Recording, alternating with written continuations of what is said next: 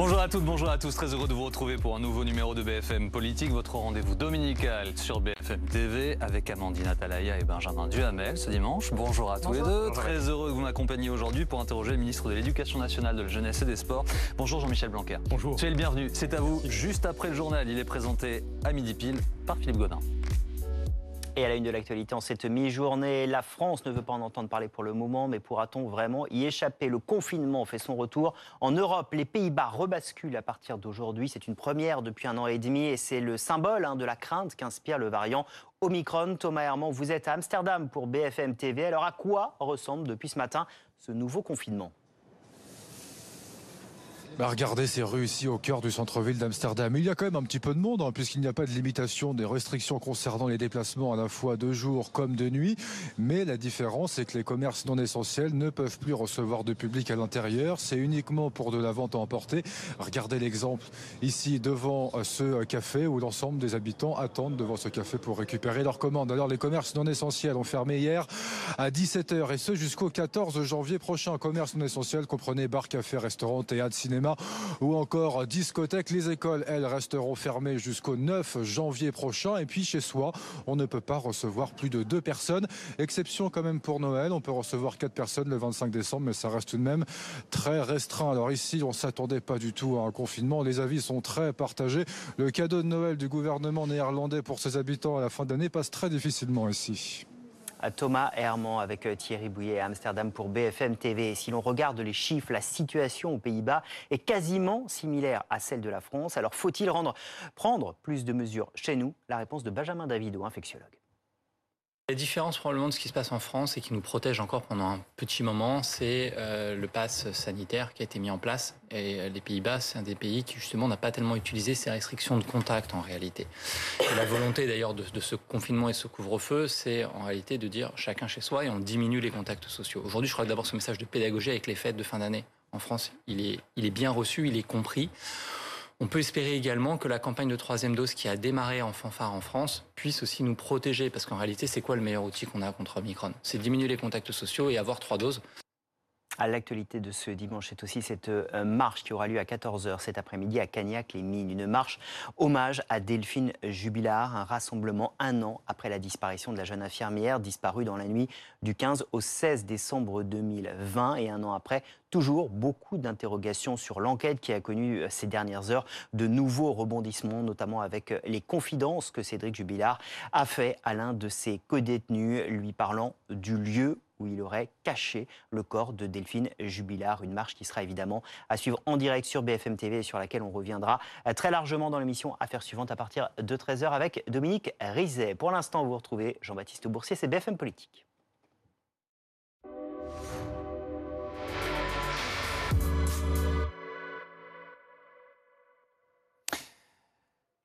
C'est Jean-Michel Blanquer qui est notre invité ce midi, ministre de l'Éducation nationale, de la jeunesse et des sports. Je vous interroge avec Amandine Atalaya et Benjamin Duhamel de, BFM TV. Nous allons très largement revenir sur la crise sanitaire qui nous touche tous, les conséquences pour l'école. Mais avant ça, je voudrais vous interroger euh, au sujet de la petite Anna Chloé. C'est une jeune collégienne de 11 ans. Elle est scolarisée à, à Chambéry. Il y a une manifestation qui aura lieu à Paris aujourd'hui pour la soutenir. Elle a été en fait gravement blessée dans la cour de son école et en fait personne ne sait réellement ce qui s'est passé. Le collège dit qu'elle est tombée sur un banc. On va vous montrer des photos. Je préviens ceux qui nous regardent que les photos sont un peu dures à regarder. Elle a été gravement blessée. Euh, le collège dit donc qu'elle est tombée toute seule euh, sur la tête contre un banc dans, la cour de l'école. La petite fille dit à sa maman euh, J'ai été poussée, on m'a traité de sale nègre. La maman s'est présentée évidemment en urgence à, à l'école et le chef d'établissement lui a dit Vous ne pouvez pas avoir accès aux caméras de vidéosurveillance, elles ont été effacées en gros. Euh, que pouvez-vous nous dire? Que savez-vous de ce qui s'est passé? Ce que vous venez de résumer, c'est exactement ce que, ce que j'ai comme remontée de la part de, l'Académie de Grenoble. Donc ce que j'ai demandé à, la rectrice de Grenoble, c'est de voir avec les, dirigeants de cet euh, établissement ce qui, ce qui s'est passé et de faire une enquête, comme nous le faisons euh, dans ces cas-là. Bien sûr, cet enfant a toute notre solidarité, tout notre appui, ainsi que sa famille. Et puis maintenant, nous devons regarder ce que sont compter réellement les circonstances. Mais est-ce qu'on sait si elle était euh, harcelée, s'il y avait des questions de racisme la concernant avant cette affaire? C'est ce, que, ce que nous allons déterminer. Euh, je crois qu'il faut jamais aller trop vite en cette matière. Il faut d'abord protéger, protéger cet enfant, et puis ensuite euh, regarder ce qui s'est passé avec, lucidité. Vous savez, on a une politique très volontariste de lutte contre le, contre le harcèlement. euh, dans l'enseignement public comme dans l'enseignement privé sous contrat. Là, je crois que c'est un établissement privé sous contrat, mais euh, euh, on doit à chaque fois être dans, dans- dans une forme d'efficacité en regardant ce qui s'est passé euh, exactement, et c'est ce qui, c'est ce qui va se passer là aussi. Je ne fais pas de lien direct avec cette affaire, mais vous parliez de harcèlement. Vous savez que beaucoup d'associations vous demandent de faire plus contre le harcèlement scolaire, parce que régulièrement, malheureusement, nous sommes amenés à, à faire état de suicides de jeunes enfants. Pourquoi est-ce que vous ne faites pas plus? Ah, je, fais, je crois faire le, le maximum, et d'ailleurs à chaque fois que- qu'il y a des idées nouvelles, des propositions nouvelles sur ces sujets, je suis extrêmement ouvert pour aller encore plus loin. Nous avons mis sur pied un programme qui s'appelle phare, qui euh, fait que vous avez des ambassadeurs contre le harcèlement, les élèves peuvent être ambassadeurs contre le harcèlement, les professeurs formés sur le sujet du, harcèlement, les signalements euh, systématiques.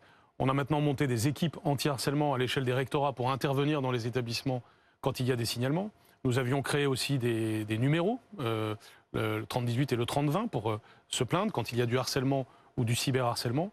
Nous avons eu d'ailleurs de premiers résultats en matière de lutte contre le harcèlement, c'est-à-dire qu'il a un peu reculé dans, dans tous les chiffres que nous avons, et pourtant nous signalons davantage. Euh, le cyberharcèlement, en revanche, ne recule pas, et c'est un, un- quelque chose de très grave. C'est un phénomène dont je prends la pleine mesure. C'est vraiment pas quelque chose que je souhaite minimiser, parce qu'en réalité, le harcèlement, c'est pas un phénomène marginal, c'est quelque chose qui nous dit quelque chose de la, de la fraternité qui règne ou pas dans un établissement, de l'état d'esprit général, du bon climat scolaire. Donc c'est un sujet très sérieux, nous le prenons à bras le corps. Euh, tous les intervenants sur ces sujets, le monde associatif en particulier, est évidemment partenaire du ministère de l'Éducation nationale. Donc euh, à chaque fois que l'on me dit euh, il faudrait faire plus, je dis bien volontiers, dites-moi ce que l'on peut faire de, plus. C'est un sujet surtout de, euh, de mobilisation de la société. C'est pour ça que c'est bien d'en- parler comme nous le faisons là, parce que ça responsabilise chacun. Par exemple, les parents, pendant les vacances de Noël, c'est l'occasion de demander si à l'école un enfant a été harcelé ou harceleur. Parce que pour qu'il y ait des du harcèlement, il faut aussi des, harceleurs. Euh, ça nous renvoie à, des choses plus globales hein, sur euh, les valeurs que nous transmettons euh, aux enfants, d'où l'importance du civisme, d'où l'importance de ce que nous disons sur l'engagement à l'école, au collège, au lycée, chez nos élèves. C'est donc une, politique d'ensemble qui est menée. Et bien sûr, nous le faisons de façon très volontariste. Monsieur Blanquer, euh, je- voudrais maintenant que nous penchions sur la crise sanitaire. Évidemment, elle nous impacte tous depuis bientôt deux ans. Euh, avant de venir aux mesures propres à, l'école, euh, vous avez entendu évidemment votre confrère Olivier Véran, hier ministre des Solidarités et de la Santé, qui a dit chez nos confrères de Brut, le passe vaccinal, c'est en fait une obligation déguisée. Est-ce que vous êtes d'accord? Non, le on disait du, du pass sanitaire qu'il était un pass vaccinal euh, déguisé. Euh, on voit bien aujourd'hui que nous passons à un pass vaccinal et que si nous passons au pass vaccinal, c'est précisément qu'on a changé quelque chose dans ce qu'était le, le pass sanitaire. Donc vous réfutez cette expression? Non, il y a des curseurs, c'est vrai. Hein. Euh, Passe sanitaire, c'est moins contraignant que passe vaccinal. Passe vaccinal, c'est moins contraignant que l'obligation vaccinale. Donc, euh, appelons un chat un chat. Le passe vaccinal, c'est un passe vaccinal. C'est déjà une forme de contrainte, hein, ça nous l'assumons. Mais ce c'est n'est pas, très habile. ce n'est pas une obligation pas très habile de dire que c'est déguisé comme ça. ça. ça laisse entendre qu'il y aurait des choses cachées, des, des projets dissimulés de la part du gouvernement. Non, non, il y, a, il y a juste un effet de curseur, appelons-le ainsi. hein. C'est-à-dire que nous devons déplacer le curseur à chaque fois qu'il il y a un risque sanitaire pour la société et qu'il faut euh, accentuer le nombre de vaccinés. Le but, il est très clair, il n'y a rien de caché. Nous voulons que tous les Français soient vaccinés. Et qu'est-ce qui Euh, vous nous empêcherait alors, Monsieur le Ministre, de, de faire la vaccination obligatoire pour tous aujourd'hui? Pourquoi le, le gouvernement Parce qu'il est quand même pas? toujours préférable que les choses se fassent euh, par la volonté de chacun que par la contrainte. Et c'est- on- Donc vous et croyez euh, toujours à la conviction? Moi, oui, et je le redis là, je pense que c'est important pour tous ceux qui nous écoutent. hein. Rappelons que euh, dans nos hôpitaux aujourd'hui, euh, ceux qui euh, remplissent les salles de réanimation sont pour l'essentiel des personnes non vaccinées.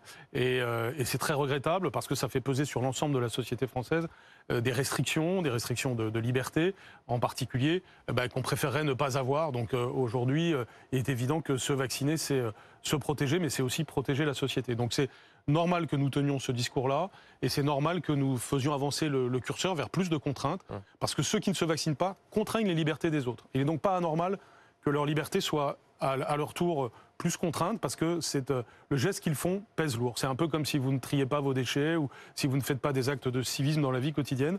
Vous faites peser quelque chose sur autrui. Eh bien, il faut, euh, dans une démocratie, qu'il y ait des droits et des devoirs, et on en a une illustration. Jean-Michel Blanquer, on l'a vu dans le journal tout à l'heure, les images des Pays-Bas qui sont donc reconfinés depuis ce matin. On voit par ailleurs Londres qui annonce un, un plan d'urgence face à ce que les autorités qualifient de raz-de-marée Omicron. Est-ce que la France pourra être épargnée par ce type de mesures? On a l'impression qu'il y a une sorte de décalage entre ce que le gouvernement annonce et l'ampleur de la vague qui nous attend si on écoute les scientifiques et les médecins. Écoutez, de, de façon cohérente avec ce que je viens de dire à l'instant, nous voulons évidemment, et président de la République, euh, premier chef, euh, éviter euh, aux Français un nouvel épisode de confinement ou de restrictions fortes de telle ou telle Et vous pensez liberté. qu'on l'évitera? J'espère bien, nous faisons tout pour ça. D'où, par exemple, la contrainte vaccinale euh, dont nous parlons. Parce que si tout le monde était vacciné, euh, nous n'en serions pas là, parce qu'il n'y aurait pas de saturation des hôpitaux. Euh, de toutes les façons, la vague Omicron va arriver, ça c'est certain, mais en général, ça donne des symptômes relativement bénins pour ceux qui sont bien vaccinés. Donc on, peut, on pourrait traverser la vague Omicron avec sérénité si tout le monde était vacciné. Donc vous comprenez bien qu'aujourd'hui, il est normal de mettre la pression sur, sur ceux qui ne sont Mm. pas vaccinés pour leur faire passer ce message. Parce Et- que, encore une fois, euh, pour euh, ce 10% qui n'est pas vacciné, on a 100% des gens qui peuvent avoir une forte contrainte, comme aux Pays-Bas ou en Angleterre. Ben, ce serait préférable que les 10% prennent leurs responsabilités et que les 100%, euh, incluant les 10%, eh bien, nous puissions vivre à peu près normalement. Parce qu'encore une fois, une vague comme celle-là, dès lors qu'on est tous vaccinés, ça n'est pas si grave. En revanche, elle peut être grave pour ceux qui ne sont pas vaccinés. Il y a un hiatus avec ce que dit le Conseil scientifique, puisqu'il a parlé juste après le Premier ministre pour demander des restrictions plus significatives. Il demande au gouvernement d'aller plus loin. Comment les Français peuvent s'y retrouver et comprendre quelque chose quand le Conseil scientifique dit le contraire de ce que dit le gouvernement le lendemain? Ben, D'abord, il est normal dans notre démocratie, on le vit depuis euh, près de deux ans maintenant, qu'il y ait euh, euh, que, les choses soient mises sur la table. Et chacun comprend que le Conseil scientifique exprime là une vision propre à, à l'épidémie, tandis que le, le gouvernement exprime souvent une vision plus large de santé publique. La santé publique, c'est au sens large aussi. hein. Euh, ne pas créer de confinement, c'est aussi euh, s'assurer d'une meilleure santé psychologique de, de l'ensemble de notre population. Euh, donc chacun est dans son, dans son positionnement. Ça m'est arrivé d'être avec un léger désaccord avec le Mhm. Conseil scientifique dans ce que j'ai fait. Je, très honnêtement, j'ai pas eu à le regretter. En, en novembre, en, pardon, en avril 2020, lorsque le président de la République a décidé pour le 11 mai 2020 le déconfinement, rappelons-nous que c'était euh, contre l'avis du Conseil scientifique et on est bien content d'être aujourd'hui le pays qui a le plus ouvert ses écoles. Attendez, c'est intéressant Donc, ce que vous euh, dites. Vous trouvez que les scientifiques aujourd'hui sont trop alarmistes, que le Conseil scientifique prend un peu trop de place en disant il faut des couvre-feux localisés le 31 au soir? Non, je pense. D'abord, euh, ce qui me paraît très important, c'est que le Conseil scientifique existe et qu'il ex- il s'exprime de façon collégiale. C'est déjà quelque chose de très positif. Parce que je préfère nettement ça à toutes les expressions individuelles qui, pour le coup, créent une espèce de, de désordre des discours. Le Conseil scientifique est collégial et donc il exprime, quand- Mm. lorsqu'il exprime quelque chose, il faut prendre ça très au sérieux. C'est ce que je fais. Après, une fois qu'on le prend au sérieux, on doit être tous conscients qu'il y a l'autorité, des autorités scientifiques. Il n'y a pas que celle-là d'ailleurs. hein. Il y a la Haute Autorité de Santé Publique. Il y a aussi, euh, pour ma part, la Société française de pédiatrie à laquelle j'attache Mm. beaucoup d'importance.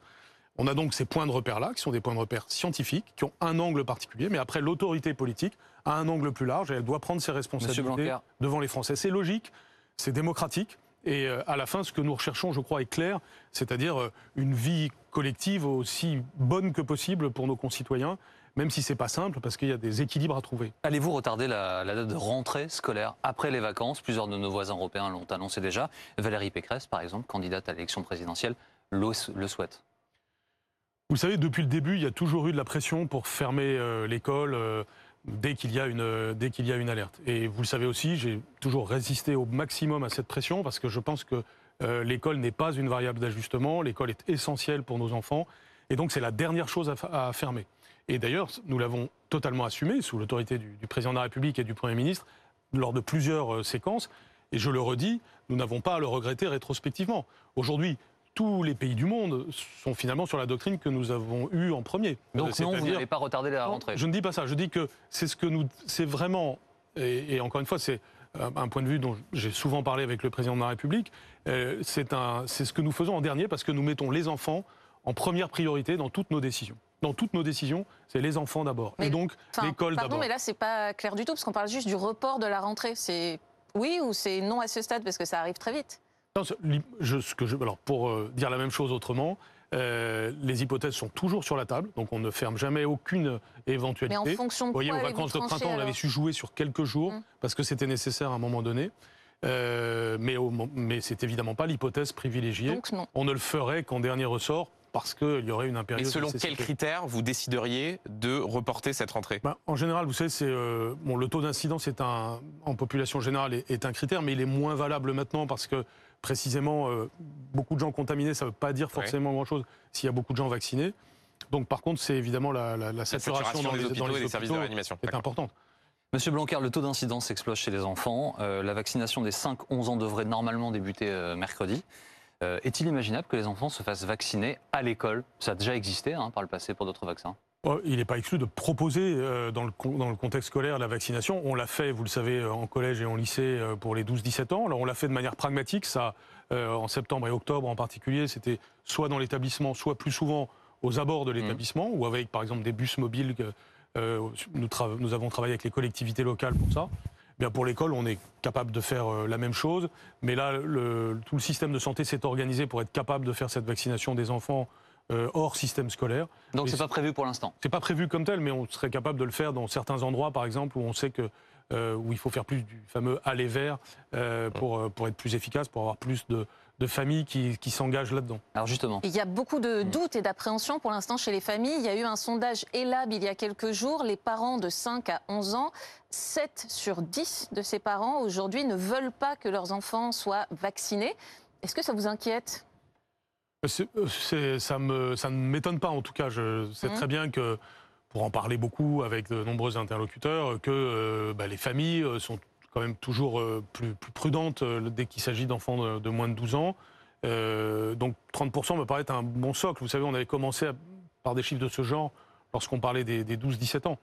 Là, maintenant, nous-mêmes, nous avons beaucoup attendu. Nous avons attendu euh, les résultats de nombreuses études. On n'est pas parti euh, flamberge au vent sur ce sujet. On a vraiment sérieusement attendu euh, chaque avis. Tous les avis sont positifs. Autorité scientifique après chaque autorité scientifique. Les expériences internationales sont plutôt probantes. Donc aujourd'hui, les parents peuvent aller de manière rassurée vers ce vaccin, comme ils vont vers d'autres vaccins d'ailleurs. hein. On, dramatise beaucoup autour de ce vaccin, mais n'oublions pas que c'est une habitude de vacciner les enfants et qu'il y a des vaccins qui sont même des conditions sine qua non de la scolarisation euh, euh, depuis longtemps, sans que ça trouble grand monde. Donc je crois qu'il faut un petit peu dédramatiser, mais en même temps, moi je comprends, euh, dès lors qu'il s'agit de votre enfant petit, c'est normal que vous soyez d'une prudence forte. Bah, c'est à nous de donner les éléments qui rassurent euh, à toutes les familles. Mais est-ce qu'il faut que l'éducation nationale fasse euh, des réunions avec les parents, les enfants, euh, pour expliquer Et est-ce que vous assumez de dire on mène une campagne pro-vaccination des euh, 5-11 ans face justement à ces doutes dont parlait Amandine? Oui, bien sûr. Bien et, sûr. et donc il faut faire des réunions, en parler à l'école avec les parents d'élèves? plus, plus amené à le faire que j'ai, si vous regardez ce que j'ai dit à chaque étape, je n'ai jamais euh, dit il faut le faire tout de suite, euh, sans discernement. euh, j'ai vraiment dit qu'il fallait attendre, et qu'il fallait attendre les résultats des études. Et aujourd'hui, quand on regarde les études et les travaux, on peut le faire en toute sérénité. Donc il faut maintenant partager cette sérénité. Il faut montrer qu'on qu'on comprend complètement les questions, parce que c'est- elles sont bien normales. est-ce qu'il faut que les il enseignants faut- en parlent aux enfants, Monsieur Blanquer? Bien sûr. Les- les- il est tout à Parce fait qu'il y, a des normal. parents- il y a des parents qui peuvent ne pas être d'accord avec ça, avec le fait qu'un enseignant euh, s'adresse à un enfant de 5 ans, 6 ans pour lui dire que la vaccination est un. Non, le- à faire. si vous voulez, euh, l'école a vocation à, à transmettre les données scientifiques, les données de la raison, les données euh, de la connaissance aux enfants. C'est sa mission euh, normale. Avant même euh, cette épidémie de Covid, tout à fait normal de parler euh, vaccin à l'école, de parler santé publique à l'école. L'école a toujours joué un rôle en matière de santé publique. Regardez les affiches dans les écoles de la Troisième République. Hmm. C'est des affiches de santé publique sur l'hygiène, euh, sur l'alimentation, sur le sommeil, euh, sur le respect des autres. Tout ça, c'est des enjeux de santé publique euh, qui sont bien normaux. Et, ça- et historiquement, ça a toujours été la mission de l'école de la République. Eh bien, on est plus que jamais dans une période de crise sanitaire dans cette mission-là. Évidemment, là encore, avec discernement, donc vous demandez, pour que les choses soient claires, vous demandez, vous aux enseignants, d'en parler en classe dès 5 ans à, leurs, euh, à Oui, leurs et, élèves. et- et de- et parfois, ça prend tout naturellement sa place dans un cours de sciences. Euh, des- les enfants ont besoin de comprendre. C'est l'inverse qui serait étonnant. Si vous voulez, vous avez besoin d'expliquer ce qu'est un virus. Les enfants, ils voient que la société change du fait d'un d'un fameux virus. Il est bien normal euh, qu'ils aient une explication scientifique de ce que c'est, de ce que c'est qu'un vaccin, pourquoi il y a des discussions. Il ne s'agit pas non plus d'avoir un message vertical euh, euh, et, et qui, qui s'im- qui s'impose de manière autoritaire. Il s'agit d'expliquer pourquoi il y a du débat, pourquoi la science a inventé le vaccin. Regardez la, la figure de Louis Pasteur dans, dans notre Mm. imaginaire national et à quel point cette figure a compté dans, dans toute l'histoire de notre école. Monsieur le ministre, si je peux me c'est des choses permettre, qui, re- qui- les- qui sont normales pour l'école, je dirais. Les enfants ont besoin de comprendre, mais les parents aussi, parce que beaucoup se demandent aujourd'hui pourquoi ils vaccineraient leurs enfants pour protéger des adultes qui, eux, refusent de se vacciner. Au nom de quoi, en fait? C'est un, paradoxe qui échappe à beaucoup de Français aujourd'hui. Oui, vous savez, dans- euh, je comprends là aussi totalement cette, euh, cette question. Souvent, dans une famille, il y a, il y a un non-vacciné. C'est- Et on le sait, au moment de Noël, ça va faire l'objet de, Oui, de, de quelques débats. Euh, D'ailleurs, mieux vaut en appeler une forme de, de- de calme là-dessus et qu'on soit tout Oui, mais simplement vous, dans, comment dans vous justifiez ce paradoxe enfin, Ben, c'est- un peu une façon de vous répondre, c'est de vous dire que de toute façon, il y a toujours un non- un non-vacciné euh, qu'on aime autour de soi. Donc euh, autant euh, éviter qu'il... euh, euh, D'abord, autant le convaincre de se vacciner et deuxièmement, euh, faire en sorte que euh, ben, les enfants ne, ne mais certains vous diront pas. que vous manquez de courage et qu'il faudrait convaincre ceux qui ne veulent pas se faire vacciner. Non, mais euh, si vous voulez, entre ceux qui pensent qu'on manque de courage et ceux qui pensent qu'on atteint aux libertés, je pense qu'on est sur euh, un, un rail central qui est un, un rail d'équilibre, de, de raison et de respect des gens, euh, mais en même temps de lucidité. Et je pense que euh, à plusieurs reprises, euh, le président de la République a eu à faire preuve de, de courage et de lucidité pour prendre des décisions dont on voit a posteriori qu'elles étaient plutôt les bonnes. Rapidement, Jean-Michel Blanquer, est-ce que vous vous engagez, pour les parents qui nous regardent, à ne jamais rendre la vaccination des 5-11 ans obligatoire ou dans un pass sanitaire? Parce que c'est une inquiétude que l'on entend aussi, en se disant, au fond, Hmm. on nous dit toujours au début, c'est facultatif, et puis ensuite on arrive à la vaccination Oui, obligatoire. Mais là aussi, je, je comprends que les, les personnes euh, pensent ça, puisqu'il y a cette logique de curseur dont je parlais tout à l'heure. Et, et cette logique de curseur, on la trouve tout le temps, y compris Donc par vous exemple. leur dans- dites non. Attendez, j'y viens. Euh, euh, par exemple, sur le protocole euh, dans les écoles, le- on, on- on a pu voir toute l'année dernière que le curseur allait toujours dans le même sens de l'accentuation, parce que l'épidémie s'accentuait. Euh, mais on a vu il y a quelques semaines qu'on était capable d'aller dans l'autre sens. J'espère bien que euh, après la cinquième et probablement la sixième vague, euh, ce sera, on n'aura plus ce type de, de- de- d'obligation devant nous. Donc, euh, en, mat- en matière de crise sanitaire, l'expérience nous apprend de ne pas dire euh, qu'une chose ne va pas se Donc vous passer. ne dites pas jamais. Je ne dis, on ne peut dire jamais sur dites pas jamais pour rien. la vaccination Mais, obligatoire des enfants. mais croyez bien que je souhaite bien, je souhaite vivement qu'on n'ait pas besoin de- de- d'en arriver là. Euh, et je souhaite par contre que, de manière volontaire, euh, tout le monde se vaccine, y compris les enfants. Monsieur Blanquer, euh, bon, les vacances débutent là, mais combien de classes ont été fermées Euh, Là, en fin de semaine, combien étaient fermées en On est descendu légèrement en dessous de, 30 de 3000, euh, c'est-à-dire euh, 2875, je crois, et euh, ça fait à peu près 0,5% des classes de, de primaire. Euh, je rappelle que c'est euh, après le, le changement de protocole que nous avons pu aller vers ce type de résultat, c'est-à-dire en visant toujours un équilibre entre le moins de classes possible fermées, pour tout simplement l'intérêt des enfants, mais en même temps une protection accrue en ayant beaucoup accentué le nombre de tests. On a multiplié par plus de 6 le, nombre de tests réalisés en demandant aux parents euh, de faire eux-mêmes les tests euh, euh, et de montrer que l'enfant était négatif pour retourner à l'école. Juste euh, avant qu'on marque une pause, une question. Je vais essayer d'être très clair, parce que c'est un peu compliqué sur la forme, mais, mais vous allez comprendre. Un adulte qui est cas contact, qui n'est pas vacciné, il doit se tester. S'il est négatif, il doit tout de même rester à l'isolement une semaine avant un nouveau test. Oui. Ok, on est d'accord. Sauf que les enfants ne sont par définition pas vaccinés. Eux, ça ne s'applique pas à eux, alors qu'on sait qu'ils transmettent le virus. Ah si, le, le- Est-ce que c'est normal? le test est vivement recommandé. Oui, mais pas, Euh, pas c'est l'isolement. pareil, on n'a pas voulu. Ah, ah si, on demande que l'enfant reste à la maison. Si, bien sûr. Vous Si demandez le test c'est- est, systématiquement. la règle, c'est ça, Si le test est négatif, si le test est négatif, Si l'enfant retourne en classe. Oui, bien sûr. Contrairement à l'adulte L'adulte, reste isolé. chez lui. Oui, mais l'objectif depuis le début, c'est que les enfants puissent être testés tous les jours à partir du moment où il y a eu le premier test négatif. Alors c'est vrai que c'est pas obligatoire.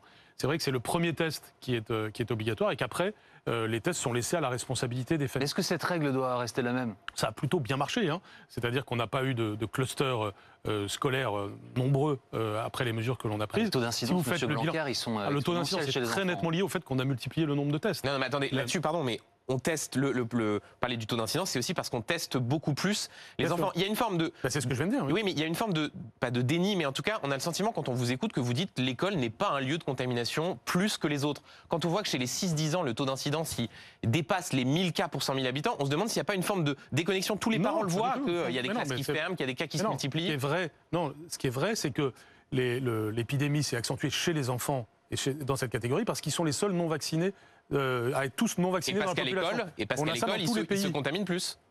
Mais Non, si- s'ils étaient dans autre, vous verrez euh, à d'autres moments. Si, vous n'êtes pas à l'école, vous avez aussi des activités sociales où vous pouvez vous contaminer.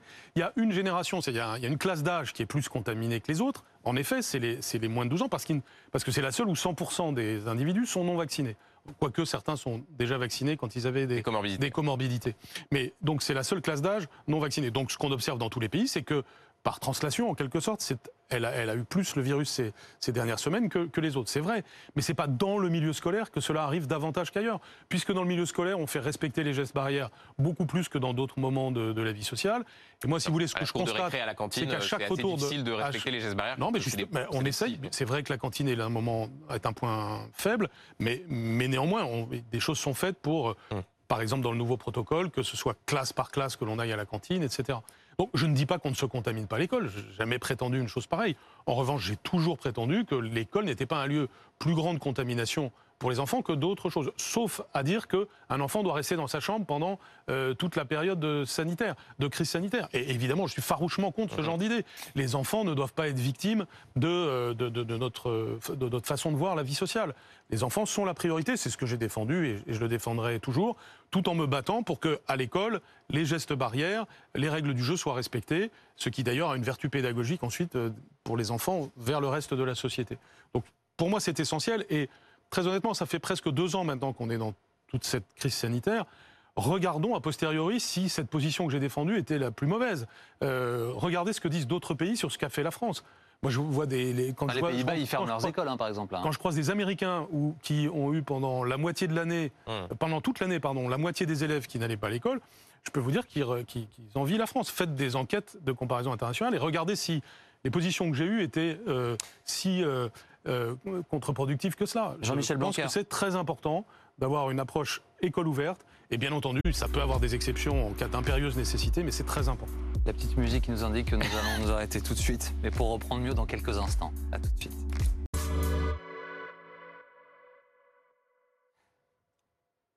Jean-Michel Blanquer est l'invité de BFM Politique ce midi sur BFM TV.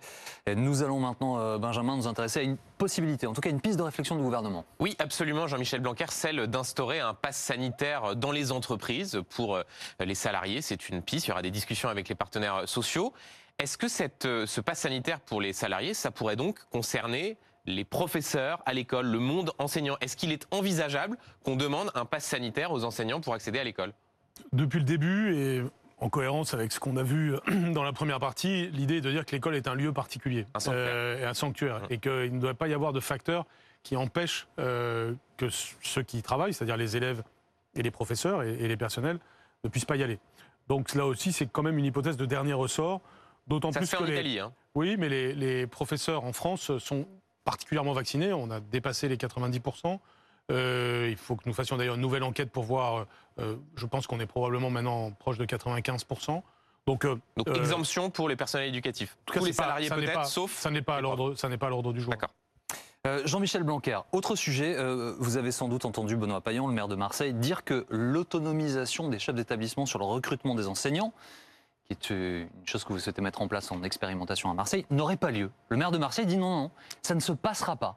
Est-ce que oui ou non, du coup, ça va arriver Est-ce qu'à Marseille, pour commencer, les, les patrons d'établissement pourront choisir leurs profs Alors, euh, pour être précis, on parle des directeurs d'école. hein. Ouais. on parle de l'école primaire et du fait que dans l'expérimentation que nous allons mener, euh, les directeurs et les directrices puissent euh, recruter les, les professeurs. Donc la réponse est oui, ça va se faire. Je ne sais pas pourquoi le maire de Marseille répète, va répétant que, que- que ça ne se fera pas, mais si, ça va se faire. Vous vous êtes parlé ou pas? Oui, bien sûr, on s'est vu même euh, mardi. On était, Donc vous lui avez redit que ça avec Jean Castex, on a d'ailleurs passé un très bon moment, on a signé une convention extrêmement importante. Euh, et moi, je veux être positif sur ces sujets, puisque cette convention, elle permet quoi? Elle permet la rénovation euh, Mm. des écoles de Marseille qui en ont besoin. Il y en a 174 qui ont besoin de cela. Et nous avons par ailleurs 58 projets éducatifs, magnifiques d'ailleurs, pour les écoles, qui ne se limitent pas d'ailleurs au seul sujet du recrutement euh, euh, des professeurs. Donc il essaie de vous mettre la pression, en fait, le maire de Marseille. Alors j'en sais rien, je pourrais lui poser la la question, je ne sais pas. Mm. Comment de la peut-être politique C'est possible, Je- je- en tout cas, j'ai aucune envie de rentrer dans, En tout cas, moi, ce vous nous le redites ce midi, ça aura lieu. Ce qui m'intéresse, c'est les élèves, vous savez. Donc, euh, ce qui m'intéresse là, c'est que les projets, c'est un que les écoles soient rénovées, et ça, je sais que le maire et nous, on est sur la même longueur d'onde, qu'on y mette les moyens, c'est ce que nous avons fait, et puis qu'il y ait des- et que tout ceci soit pas seulement un enjeu matériel, mais aussi un enjeu immatériel, c'est-à-dire que euh, qu'on ait des, des équipes qui se sentent poussées pour des beaux projets éducatifs, et où tous les professeurs présents euh, soient heureux d'être là Tiens. pour accomplir le projet. C'est le sens de ce qu'on est en train de faire. Monsieur Blanquer, en parlant de moyens et des équipes.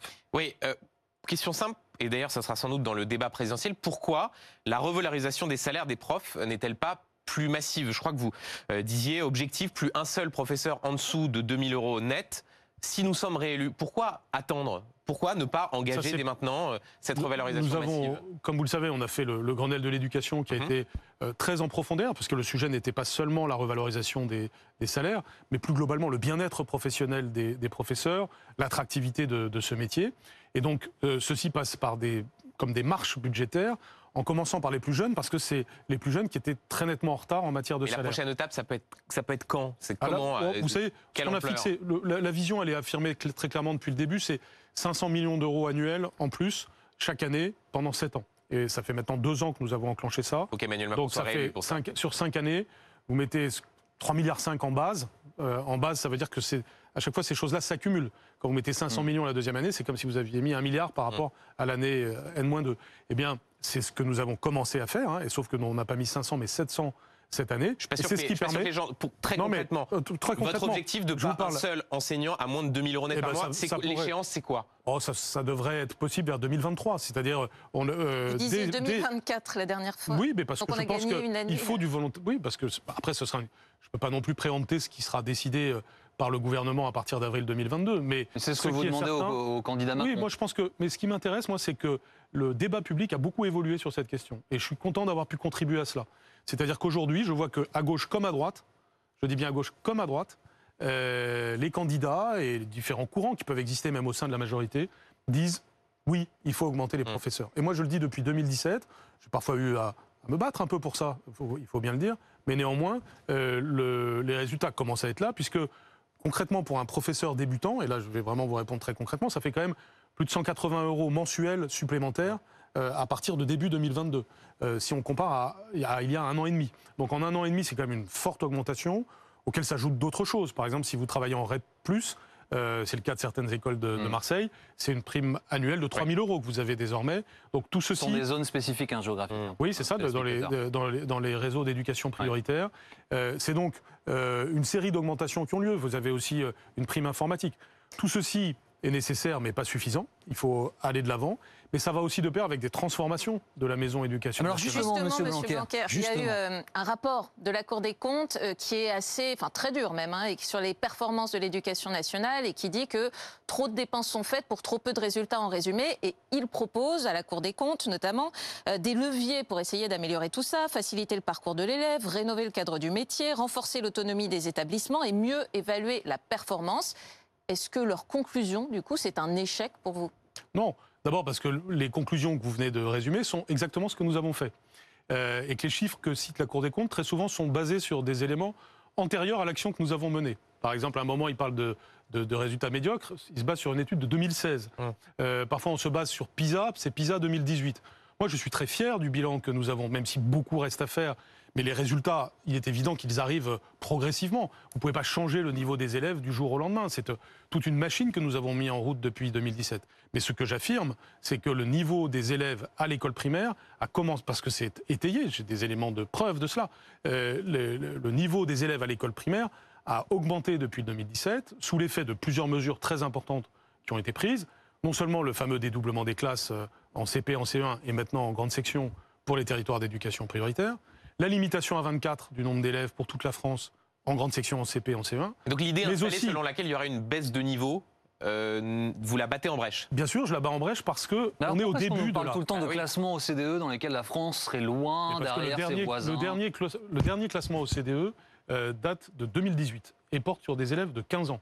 Donc oui, ce, ce classement-là a enregistré une baisse. Hmm. Et oui, et j'étais le premier à le dire, et je le dis, euh, je ne suis pas en train de dire que tout va bien, loin s'en faut. Je suis le premier à dire que sur plusieurs décennies, le niveau a baissé, bien sûr. Donc c'est précisément à partir de ce constat Mais ce que que nous vous dites, c'est que pris sur les mesures. prochains classements, ça va remonter. ça, ça va remonter a fortiori sur les classements qui concernent l'école primaire, parce que c'est quand même toute une nouvelle vague Oui. euh, qui progressivement avance. Je rappelle qu'on a pris des mesures pédagogiques extrêmement importantes. Ceux qui connaissent le sujet, qui regardent au quotidien les classes, savent de quoi je parle. On a fait un plan français, un plan mathématique. On est sur des méthodes de lecture désormais, des méthodes en mathématiques qui sont beaucoup plus euh, rigoureuses, beaucoup plus méthodiquement assises. Et ceux qui, ceux qui des- connaissent bien le sujet, Monsieur Blanquer, c'est très bien, mais ce qui est important, ce sont les parents. hein. Bah, les parents, par exemple, si des parents nous écoutent forcément, qui ont des enfants en CP Mm. ou en CE1, ils savent par exemple que nous avons, ou même en sixième, ils savent que nous avons fait ces évaluations de début d'année extrêmement précieuses, parce qu'ils ont tous eu, depuis le début de l'année, un portrait de leur enfant sur les compétences en français et en mathématiques. Ce portrait est très utile aux professeurs pour pouvoir savoir quels sont les points forts et les points faibles de chaque enfant. Et c'est aussi très utile aux parents pour savoir où en sont les enfants. C'est aussi très utile au ministre mais, que je mais suis. vous savez, Monsieur Blanquer, que c'est devenu un thème majeur de cette campagne. Beaucoup disent non seulement il y a de l'indiscipline aujourd'hui à l'école, il y a une perte d'autorité euh, majeure, euh, le niveau des élèves a baissé, c'est très présent à droite, et chez Marine Le Pen et Éric Zemmour, ils disent Oui, c'est un désastre, l'école Oui, est morte. Ce qui me frappe d'ailleurs dans les- ce type de discours, c'est que c'est la répétition, comme s'il ne s'était rien passé, si vous voulez. C'est des gens qui en général ne vont jamais à l'école voir ce qui se passe, et bien sûr, ils font pas non plus le travail d'aller regarder ce qui s'est passé depuis tort, 2017. surtout. Non, quand on dit on a un problème d'autorité dans notre société, on a raison de le dire, bien sûr. Mais à l'école Euh, aussi. À l'école aussi, bien sûr. Mais la question, c'est qu'a-t-on fait pour euh, renforcer l'autorité depuis 2017 Et là, j'affirme que oui, nous avons fait des choses très importantes, par exemple sur le respect des valeurs de la République et de la laïcité. Ah mais justement, avons- pardon de vous interrompre, Monsieur Blanquer, mais le, le bilan, euh, je, je saisis la balle au bon, le, le bilan des atteintes à la laïcité, il n'est pas bon. Non, les, c'est- si. les chiffres sont est- en augmentation. 614 cas d'atteinte à la laïcité à l'école. Et, ce qui m'a marqué, Et- plus de 200 durant la cérémonie d'hommage à, à Samuel Paty. Juste, ces chiffres-là, c'est précisément parce que nous avons les yeux ouverts, que j'ai fait pour la première fois un mécanisme de signalement, que nous les avons. Donc encore une fois, ne vous trompez pas sur ce que je dis. Je ne dis pas tout va bien. Je dis que, par exemple, sur ce sujet-là, j'ai mis fin à la logique du pas de vague. J'ai demandé à ce que tout soit signalé. Donc on ait les chiffres que vous venez de citer, qui, Ouais. sont, qui sont réels, mais c'est à l'échelle de l'ensemble du pays. Donc c'est des pourcentages assez faibles. Et surtout, par rapport à l'ensemble des signalements que vous dites, ce qui change, c'est que nous avons maintenant des équipes qui viennent pour voir ce qui s'est passé, que les professeurs sont soutenus quand il y a ce type de choses. Donc on a changé complètement de paradigme de référence. Là où auparavant on disait on met les problèmes sous le tapis, on ne signale pas, on ne réagit pas, eh bien nous avons mis en place toute une série de mécanismes pour avoir des normes de référence, des équipes qui interviennent, des formations pour les professeurs, ce qui est le cas en ce moment, de façon à ce que la République dise le droit là dans chaque école et chaque établissement de France. Donc si vous voulez, il y a souvent des discours superficiels sur ces questions qui s'alimentent à des faits divers, à des problèmes bien réels que je ne nie pas, mais qui sont très anciens, qui ont des racines profondes. Et au moment où nous nous attaquons à ces racines profondes, au moment où nous faisons de premiers progrès, les mêmes n'ont pas envie de voir ces progrès, ils ont envie de continuer à chanter un peu la même chanson. Alors, parmi Moi, les ce que je dis, c'est qu'aujourd'hui, par nous sommes exemple, sur un Valérie début Pécresse de dit qu'il y a un défaut total d'autorité et elle propose de suspendre les allocations familiales pour les parents d'élèves qui sont défaillants. Bonne idée, mauvaise idée? Ah, Je pense que de façon générale, il faut mettre à plat tout ce qui permet d'améliorer les choses. Donc tout Ah, ce qui est responsabilisation. C'est important d'avoir des débats sur ces questions-là, mais ne pas avoir des débats, euh, euh, comment dirais-je, aveugles ou binaires. Euh, ce qui est très important, c'est d'être efficace pour l'enfant. Par exemple, une mère de Et famille pourquoi, si vous y êtes détresse, favorable, vous ne le faites pas maintenant? Pourquoi vous ne suspendez non, pas euh, ah, les nous faisons des choses de- en matière de. Il y a déjà des règles qui existent en ces matières hein, de responsabilisation des familles en cas d'absentéisme et nous les, et nous les appliquons. Nous avons euh, aujourd'hui une volonté d'être à la fois exigeant et bienveillant dans l'intérêt des élèves. Ceci suppose d'ailleurs de ne pas être dans des débats binaires Hum. euh, de la part de personnes qui, encore une fois, vont pas très souvent regarder les réalités de terrain. Je ne dis pas que tout va bien. Je dis que nous avons entamé un chemin de progrès et que c'est tout à fait euh, argumenté. hein. Ce que je dis sur le progrès à l'école primaire, ça sort pas comme ça de mon chapeau. Euh, c'est les évaluations qui permettent de le voir. Et on, on devrait être content parce que en ce moment, malheureusement, dans beaucoup de pays, du fait d'avoir en plus eu les écoles fermées, le niveau, pour le coup, risque de chuter fortement. En France, on réussit non seulement à traverser la crise épidémique, mais en plus à avoir un début de remontée du niveau à l'école primaire. Lire, écrire, compter, respecter autrui, ça a été ma boussole et ça a permis des premiers progrès.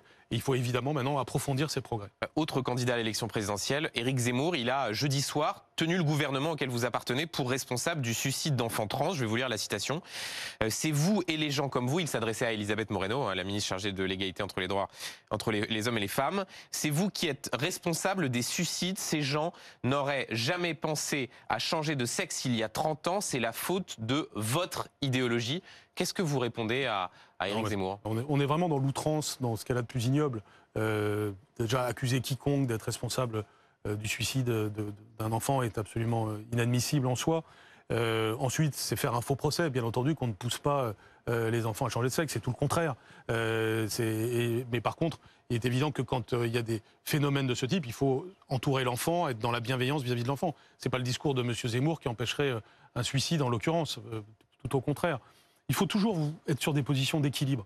Euh, J'étais le premier à avoir dit Éric Zemmour et écrit. stigmatise les enfants trans ou les enfants qui veulent Ce qui engager est- un Ce qui est changement très sexe important aujourd'hui, c'est que euh, on a ce phénomène à l'échelle euh, mondiale, disons internationale en tout cas, euh, que je regarde avec beaucoup de sérieux parce que je pense que c'est pas très souhaitable d'avoir des enfants qui ont envie de, de changer de sexe. Ah, C'est pas souhaitable. c'est pas en soi quelque chose de facile pour qui que ce soit. Mm. En revanche, il faut savoir écouter à quoi ça correspond. Et donc, on ne doit pas euh, nier les problèmes. Et lorsqu'on les nie, on aboutit à des suicides, justement. Donc, il faut réussir à cadrer cette, euh, ce sujet-là. Euh, c'est ce que nous faisons. Nous avons fait un texte pour cadrer ce sujet-là. Mais bien entendu, contrairement aux caricatures que fait Eric Zemmour, c'est pas pour inciter, bien au contraire. En revanche, c'est pour écouter, savoir ce qui se passe. Chaque cas est particulier. Et évidemment, il ne faut pas qu'à chaque fois qu'un enfant est dans un malaise quant à, sa, quant à son identité, euh, on en déduise qu'il faille changer de sexe. C'est évidemment pas du tout ma position. En revanche, on ne doit pas s'aveugler, on ne doit pas mettre sous le tapis, une fois de plus. On doit euh, regarder certaines réalités en face et voir comment, euh, psychologiquement en particulier. Vous avez euh, entendu ce qu'il dit également, euh, Monsieur Blanquer, au sujet des manuels scolaires, un tissu de propagande anti-française, anti-raciste, pro-LGBT. Non mais, enfin, euh, je vais pas passer l'émission à commenter ce que dit M. Zemmour. Je pense que c'est pas tellement intéressant. Là encore, il, il amalgame toute une série de choses qui, qui- qui- qui- qu'on ne doit pas amalgamer. En particulier, il, a- il amalgame ce que sont les manuels scolaires et les programmes scolaires, ce qui n'est pas, la- ce qui est pas la même chose. Ensuite, il faudrait savoir de quoi il parle. Il faut qu'il nous montre de quel manuel euh, il parle, euh, plutôt Et- que de tenir des, des problèmes, des propos aussi. Euh, on ne va euh, pas poursuivre généraux. longtemps là-dessus, mais est-ce que vous pourriez clarifier un point important sur ce qu'a dit Eric Zemmour? Jeudi, sur C8, il a dit qu'il avait connaissance de certains lycées où des tables à la cantine ou bien des toilettes seraient réservées aux musulmans. C'est ce qu'il a déclaré dans une émission. Est-ce qu'il raconte n'importe quoi? C'est une Ah, fake news ou est-ce que vous avez eu vent de ce phénomène vous-même? C'est évidemment interdit de faire une chose pareille. Est-ce mais que c'est parfois, pas la même chose de Oui, dire bien sûr. c'est Est-ce que ça ça arrive. existe Oui, mais si vous me coupez, vous, mais- n'aurez pas la réponse. Euh, c'est c'est évidemment interdit. N'imaginez pas une seule seconde qu'il y ait une règle qui permette cela ou que j'accepte ce genre de choses. Après que dans un établissement, parfois, il y a des phénomènes de ce genre, c'est-à-dire des élèves euh, qui mettent la pression, qui se réunissent entre communautés, ça, ça peut arriver et je le condamne évidemment. Et vous avez Et donc, des exemples, vous savez où ça a non, pu arriver je ne sais pas de quoi il parle. Je- mais comme je ne sais pas de quoi il parle, je ne peux pas dire que ça Mm. n'existe pas.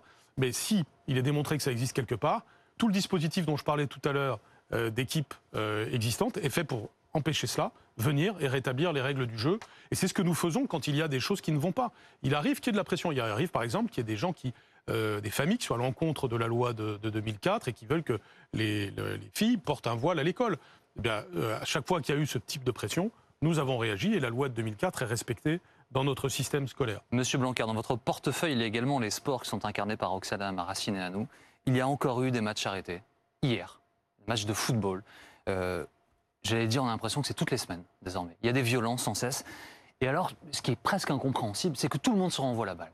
La fédération dit c'est la Ligue, la Ligue dit ce sont les clubs, les clubs disent c'est le ministère de l'Intérieur. Bref, pourquoi? Pourquoi est-ce que vous n'y arrivez pas? Pourquoi est-ce qu'on ne peut pas aller au stade avec ses enfants, sa famille, sans prendre le risque d'entendre des chants euh, racistes, d'en- d'entendre des chants homophobes, de voir des violences? Alors, d'abord, euh, rappelons que c'est un phénomène propre au football. hein, Lorsqu'on regarde les autres sports, on n'a pas tellement ce, genre de, phénomène. Deuxièmement, euh, en lien avec notre point précédent, notre société est traversée par la violence. Euh, et on doit le regretter et on doit se battre euh, contre cela. Par exemple, l'école est traversée par la violence et, euh, et nous avons beaucoup de travail à faire pour justement empêcher cela. De même, le football est traversé par ces violences parce que quelques énergumènes ultra minoritaires, et c'est toujours le même problème, la pression des, minorités, des gens qui, qui essayent d'imposer leurs lois. Bien là, c'est la même chose, c'est-à-dire ils essayent d'imposer leur violence qui n'a rien à voir avec le football. Donc on doit prendre des mesures fortes sur cette question. C'est ce que nous avons travaillé avec euh, Gérald Darmanin et Roxana Maracineanu et que nous avons annoncé il y a, il y a quelques Oui, mais jours. peine annoncé, il y a un nouveau match arrêté. euh, Oui, mais attendez, le- le- Monsieur là par exemple, prenons un exemple de- des mesures annoncées. Euh, L'interdiction de stade pour ces personnages, ces personnes qui ont créé des violences. Ben, ça suppose des évolutions techniques des stades qui probablement arriveront à ce qui est que vous ayez désormais dans le futur votre siège personnalisé, enfin votre nom réservé, un peu comme, comme quand vous prenez spectacle. euh, un spectacle, et, euh, et ainsi, une personne qui aura été repérée comme euh, ayant commis des violences, plus jamais ne pourra aller dans un stade, ou en tout cas pendant des périodes longues. Et on se sera mis en mesure de respecter. Donc, nous avons des échanges avec Noël Legrette euh, sur cette question. Je sais qu'il réunit ses instances prochainement pour la mise en œuvre de ce type de, Mm. de dispositif. En tout cas, nous prenons le problème euh, à bras le corps. Euh, encore une fois, nous devons travailler aussi à ce que la violence soit moins présente dans notre société et que les personnes ultra minoritaires qui gâchent la vie des autres euh, par leur attitude soient pleinement sanctionnées. Pour ça, il faut pouvoir pleinement les repérer. C'est ce que nous allons faire. Est-ce qu'il n'y aurait pas une solution assez simple, en fait, euh, Monsieur Blanquer, ce serait de dire euh, le match est perdu, tout simplement, pour l'équipe euh, des supporters qui ont été violents? Bah déjà, on a dit que le match était interrompu, euh, ne se jouait plus à partir du moment Oui, où il y avait là, ça. c'est une règle qui serait déjà- peut-être dissuasive et Oui. facilement entendable. Mais là aussi, on retrouve, philosophiquement, on retrouve quelque chose qui est présent depuis le début de l'émission, c'est-à-dire comment, à partir des actions de- d'un petit De nombre, on ne pénalise pas Mm. euh, toute, la- toute une société, en l'occurrence tout un club. Et tout, euh, c'est euh, c'est un vrai sujet de philosophie politique, et donc on doit être équilibré sur ces questions-là. Je crois que nous avons trouvé un point d'équilibre en disant que déjà que le match s'interrompait, c'est déjà très Mhm. sévère. Euh, maintenant, nous devons être efficaces avec la- notamment la mesure que je mentionnais. Mais c'est comme pour que la crise autres. sanitaire, on ne s'empêche pas d'évoluer si jamais. Bien sûr, il- euh, de toute façon, il est intolérable qu'il y ait des violences dans les stades. Donc, Mm. si ça devait continuer malgré les différentes mesures, on serait obligé de prendre de nouvelles mesures. Mais là, je crois qu'on est euh, tous unis, notamment avec euh, euh, les instances du football, pour arriver à des résultats, parce que c'est l'intérêt général d'y arriver. Dernier mot, vous avez hâte de débuter la campagne du candidat Emmanuel Macron? En tout cas, j'ai hâte. ma, mon- ma première Mm. priorité, c'est de travailler jusqu'au bout. Et c'est ce que nous faisons. Il y a encore des, beaucoup de choses qui se- qui s'accomplissent pour le progrès des élèves. C'est vraiment euh, mon obsession. Et le sujet jeunesse et sport va avec, parce qu'on fait par exemple beaucoup pour les vacances apprenantes, le plan mercredi, bref, pour que nos enfants puissent s'épanouir dans une période comme celle-ci. Et puis ensuite, c'est vrai, deuxièmement, on arrive dans un moment démocratique que je trouve très intéressant, très important.